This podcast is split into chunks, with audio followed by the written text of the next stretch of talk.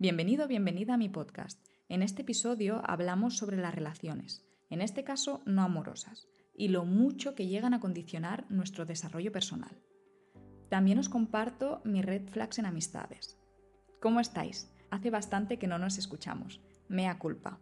He estado en varios proyectos a la vez y sentía que no podía más. He estado de mudanza internacional, trabajando full time en dos proyectos, uno de ellos ya lo conocéis, habitación.com, por eso tanto el podcast como mis redes sociales han estado en pausa. Quería llevarlo todo a la vez, pero cuando mi ojo empezó con el tembleque, decidí aflojar. El temblor en el ojo es la manera que tiene mi cuerpo de decirme, eh tía, estamos hasta arriba, sabemos que los proyectos pueden llegar a ser muy emocionantes, pero relaja, porque cuerpo solo tienes uno y necesitamos aflojar. ¿Y tú?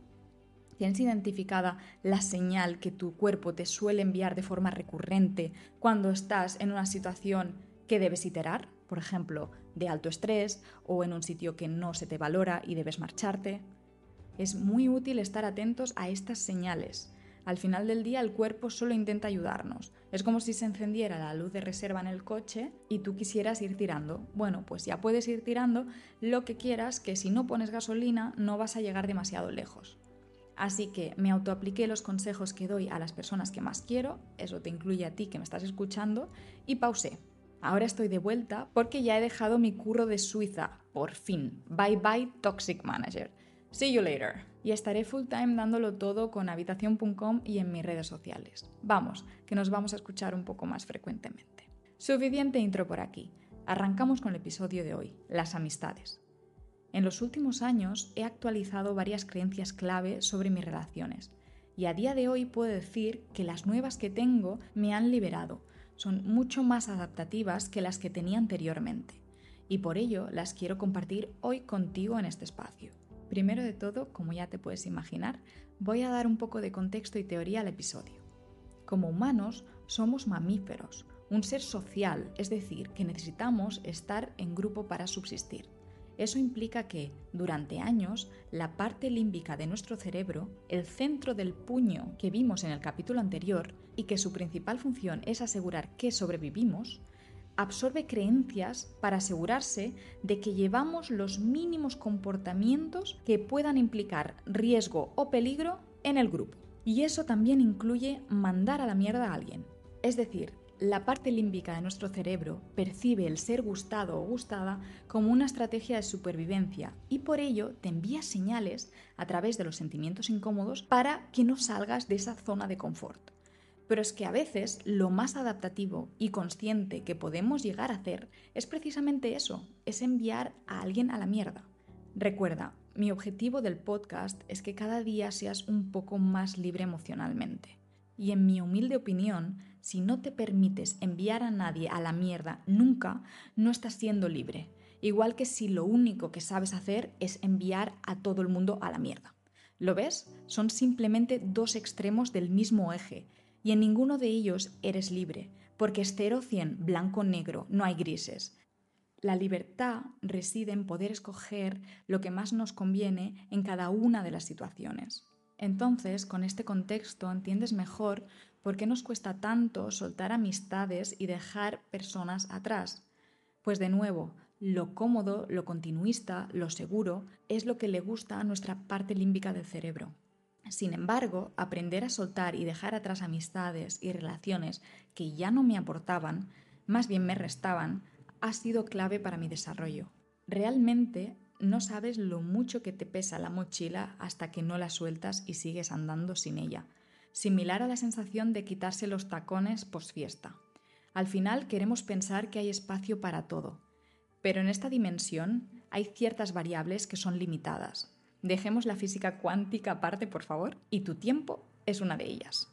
Cuando dedicas tiempo y energía a personas que no te propulsan, estás diciendo que no a otras relaciones que te podrían estar enriqueciendo a varios niveles, espiritual, energética e intelectualmente.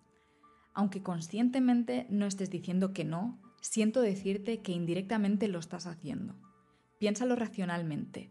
Tiene mucho sentido. Si sueltas personas y dejas espacio en tu vida, las nuevas que dejes entrar probablemente te enriquecerán más por el simple hecho de que las estás escogiendo ahora la escoge la persona que eres ahora, con el grado de conciencia actual. Además, me voy a poner romántica, pero es que hay personas tan increíbles en este mundo que quedarte con las que te restan me parece desadaptativo. Y honestamente lo ha sido para mí durante muchos años de mi vida. Ahora ya no, ahora parece que estoy haciendo un ER en mi vida.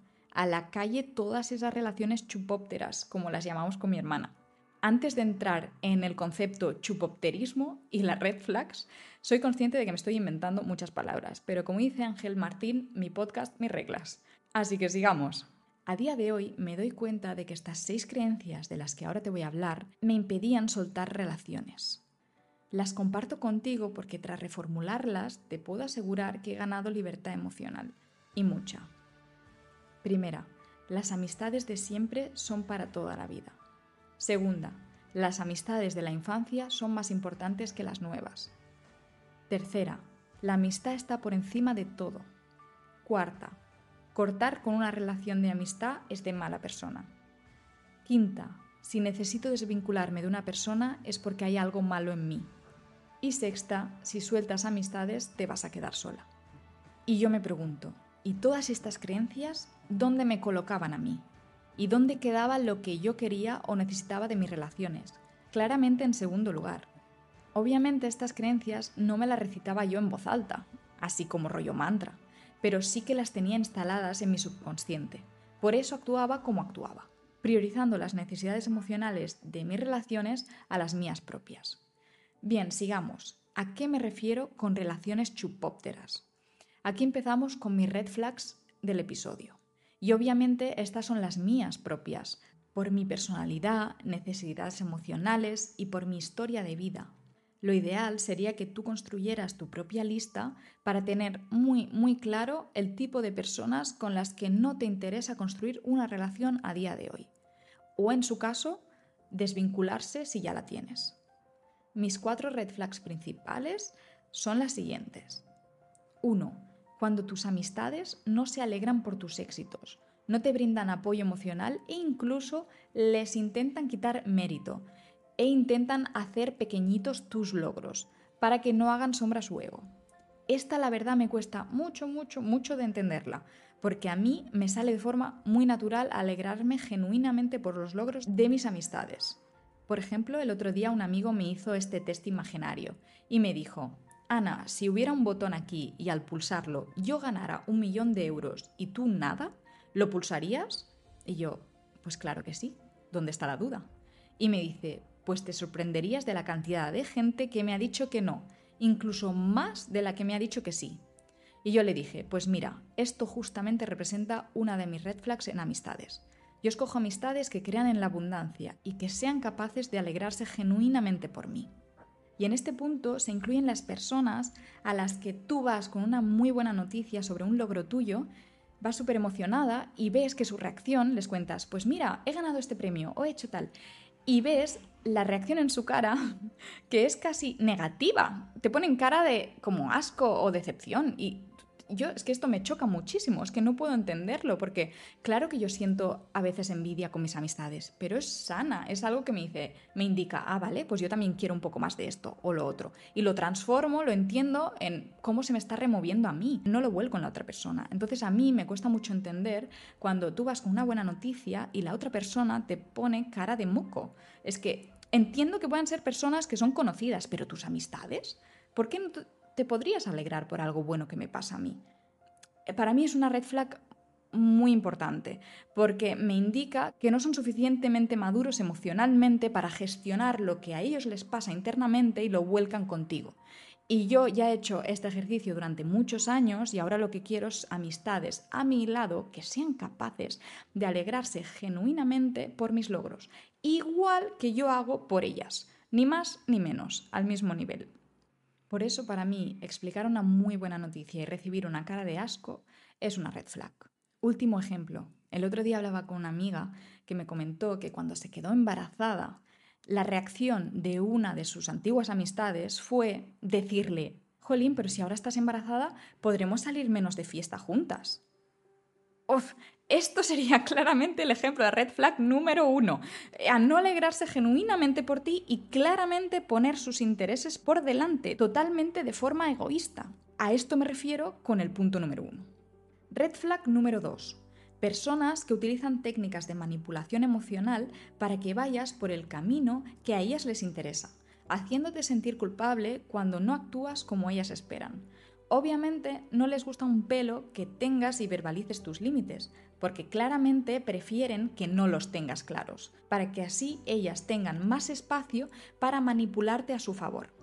Esta red flag número 2 me recuerda mucho a las amistades del instituto, amistades inmaduras que solamente miraban por el interés de tu compañía, pero no tanto por tu persona. Se centraban más en qué puedo yo obtener de nuestra amistad más qué puedo dar yo y aportar a esta amistad. Y creo que tiene que haber un balance claro entre lo que das y lo que recibes en un vínculo. Porque si no, claramente estas relaciones a medio plazo van a acabar siendo de esas que te restan, porque tú estás aportando más de lo que recibes. Número 3. Esta está muy vinculada con la anterior. Personas que realmente no aman quién eres. Amistades poco maduras que se meten con tus gustos, con tus intereses, con tus sueños, con tu forma de vestir, que te hacen sentir mal por ser tú. Critican tu forma de ver el mundo y de vivir tu vida. Te hacen muecas cuando no quieres beber, cuando no quieres salir de fiesta, cuando no quieres probar drogas, cuando no quieres acostarte con el típico guaperas, cuando no quieres comer comida basura, cuando quieres apuntar alto y soñar en grande.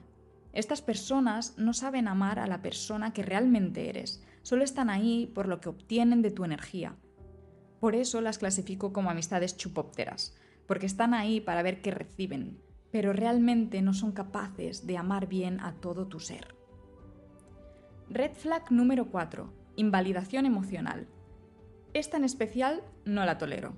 Cuando un amigo o una amiga se equivoca y en lugar de aceptar el error intenta darle la vuelta a la situación para salirse con la suya, invalidando lo que siente rollo, no es para tanto, ya te he pedido perdón, cómo te pones por una tontería. Esta es una red flag normalmente que para mí es un aquí tienes la puerta. Porque, ojo, es curioso que este tipo de personas, cuando es al revés, son las primeras que se enfadan contigo. Y yo no tengo ningún problema en mostrarme vulnerable, asumir mis errores y pedirte perdón, genuinamente, desde el fondo de mi corazón. Entonces elijo amistades que sepan hacer lo mismo y evito aquellas que suelen darle la vuelta a la situación para siempre tener ellos o ellas la razón y hacerte sentir culpable para que tú termines pidiendo perdón por sus errores. Y bien, hasta aquí los cuatro principales comportamientos que para mí son motivos suficientes para soltar relaciones y amistades. De hecho, es lo que he hecho en los últimos años, ya que me di cuenta de que estaba manteniendo amistades por inercia y que realmente me aportaban muy poquito. Y me di cuenta de ello gracias a tres pensamientos lógicos que me abrieron los ojos. El primero fue, había amistades con las cuales tenía dudas. Me preguntaba, ¿por qué mantengo la amistad con esta persona? Y este pensamiento claramente ya era una respuesta en sí misma, porque lo comparaba con otras amistades que son puro oro para mí y me daba cuenta de que, ojo, con estas otras personas ni se me pasa por la cabeza preguntarme esto mismo. Entonces, claramente, ahí ya hay un signo de algo. Uri, mi pareja, que tiene una mente muy racional, me explicó una teoría que me gusta mucho. Me explicó que las relaciones aportan en algunas cosas y restan en otras. Es obvio porque todos tenemos virtudes y defectos y encajamos mejor o peor con ciertas personas. Y que la clave está en escoger aquellas personas que te aportan mucho más de lo que te restan, como una ecuación, tal cual, parte positiva superior a la negativa. Entonces me di cuenta de que, aparte de que me reí bastante cuando me explicó esta teoría y luego empecé a entenderla y pensé que, menos coña, esta ecuación no estaba tan desencaminada, al contrario, te puede servir como herramienta adaptativa si la sabes utilizar bien. Entonces me di cuenta de que seguramente había estado manteniendo vínculos que me restaban, simplemente por inercia, porque eran amistades de toda la vida. Qué típico, ¿no? Y es ahí cuando empecé a soltar, porque cuando tienes dudas sobre alguien, realmente no tienes duda. En segundo lugar, al soltar esas amistades sentí cierto alivio, y a día de hoy no las echo de menos. Uri aquí diría, claro, porque con ellas tu ecuación estaba en negativo y ahora has ganado. Te has quitado un peso encima. Y por eso tu ecuación ahora está a cero con ese vínculo, pero no en negativo. Y en tercer lugar, y por último, me resultó muy útil poder comparar con amistades que me aportaban mucho. Y me di cuenta que, aunque todos nos podamos equivocar, no debe ser un patrón continuo. En otras palabras, Claro que mis amistades pueden actuar acorde a alguno de los comportamientos que te he explicado como red flags, pero si lo hicieran sería algo puntual, porque tendrían un mal día o lo que fuere, pero no sería un patrón común ni continuo. Y además sabrían tomar responsabilidad, reconocerlo y en su caso, si fuera necesario, pedir perdón genuinamente, como lo hago yo con ellos. En resumen, para evaluar si una amistad te suma o te resta, primero, si te lo planteas, esto ya en sí te está dando mucha información. Y segundo, si esta amistad cumple con tus red flags, comportamientos chupópteros, repetidamente te estará restando en varias ocasiones, lo que implica que seguramente al final del día te esté restando más que sumando. Y para ir acabando, quiero decirte que por mucho que tenga sentido a nivel racional, dejar amistades atrás es duro, las decisiones correctas no siempre sientan bien. Es como que hay un jet lag en las emociones. Al final, dejar a alguien, aunque no sea tu pareja, implica vivir un duelo, una pérdida de aquello que sí te aportaba. Yo he querido muchísimo, con todo mi corazón, a este tipo de amistades, así que entiendo que no sea fácil decir adiós y dejarlas atrás. Pero con perspectiva, sí veo que era lo más adaptativo que podía hacer en ese momento.